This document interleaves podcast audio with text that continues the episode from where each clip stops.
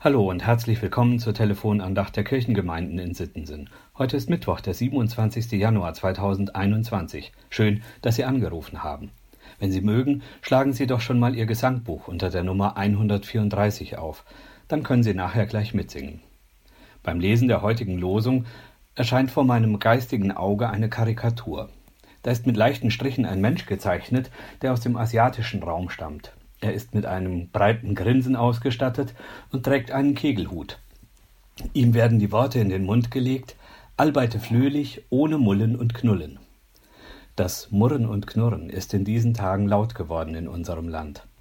Noch vor einem Jahr war die Angst groß, dass wir auf lange Sicht keinen Impfstoff und kein Heilmittel gegen das Coronavirus finden könnten. Statt heute dankbar zu sein, dass es verschiedene Impfstoffe gibt, sind die Nachrichten voller Murren und Knurren darüber, dass es keine Termine gibt, dass sich angeblich vor allem die Menschen in der Altenpflege gar nicht impfen lassen wollen und überhaupt, dass unsere Regierung doch zeigt, dass sie völlig überfordert ist. Ist das Murren und Knurren zu einer Eigenschaft der Deutschen geworden? Wenigstens in Brandenburgern sagt man nach, dass sie fürs Meckern geboren sind. Wenn der Brandenburger nichts zu meckern hat, geht es ihm nicht gut, habe ich gelernt. In einem Fernsehbericht habe ich ein Interview mit einem Arbeiter aus China gesehen. Er sagt, dass die Chinesen von den Deutschen lernen wollen. Die Chinesen sind wie die Deutschen, fleißig. Aber wir Chinesen wollen die Deutschen überholen, gab er zu verstehen. Der deutsche Michel arbeitet nicht mehr klaglos. Wir haben, dank des Wohlstandes, den die Generationen des Wirtschaftswunders erarbeitet haben, andere Ansprüche. Da wächst dann auch die Bereitschaft zum Meckern, Murren und Knurren. Auch in der Bibel ist vom Murren die Rede. Meist ist es das Volk Israel, das gegen Gott murrt. Und meist steckt die Unzufriedenheit der Menschen mit Gott und seinen Entscheidungen dahinter.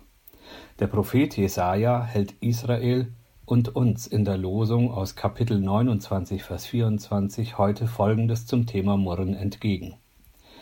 Die in ihrem Geist irren, werden Verstand annehmen, und die, welche murren, werden sich belehren lassen.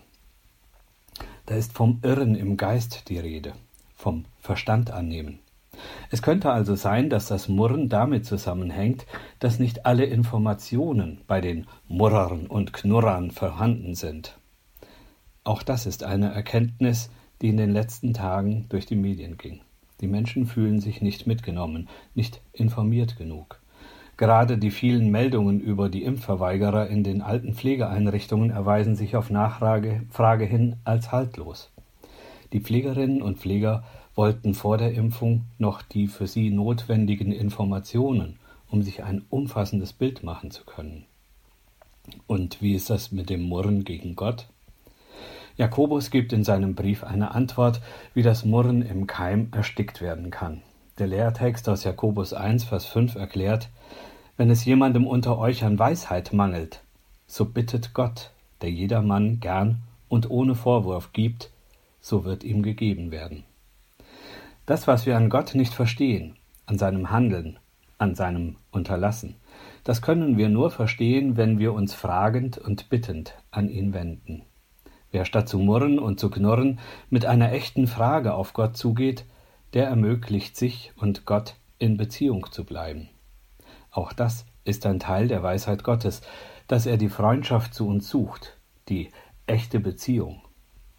Der Theologe Helmut Gollwitzer lädt uns heute ein, das Gespräch mit Gott zu suchen. Stimmen Sie doch ein in sein Gebet. Gott, wenn die Vergangenheit wie eine Last auf uns liegt, wenn die Gegenwart uns bedrängt, wenn die Zukunft uns Angst macht, dann heben wir unsere Augen auf zu dir. Gib uns, Herr, Zeichen deiner Gegenwart mitten in der Verwirrung der Welt und unseres Lebens. Wir bitten, dass du deine Verheißungen uns in unser Herz drückst zur Stärkung und Weisung jeden Tag. Amen. Gottes Weisheit und Verstand helfen uns durchs Leben. Das hat 1658 auch schon Heinrich Held erkannt. Im Gesangbuch finden wir unter der Nummer 134 sein Lied Komm, o komm, du Geist des Lebens. Wenn Sie mögen, singen Sie mit mir die zweite Strophe, in der er deutlich macht, wie er den Geist des Lebens erwartet. Gib in unser Herz und Sinnen Weisheit, Rat, Verstand und Zucht, dass wir anders nichts beginnen, als nur was dein Wille sucht. Dein Erkenntnis werde groß und mach uns vom Irrtum los. Ein Tag in Gottes Weisheit und ohne Murren und Knurren wünscht Ihnen Ihr Diakon Jochen Gessner.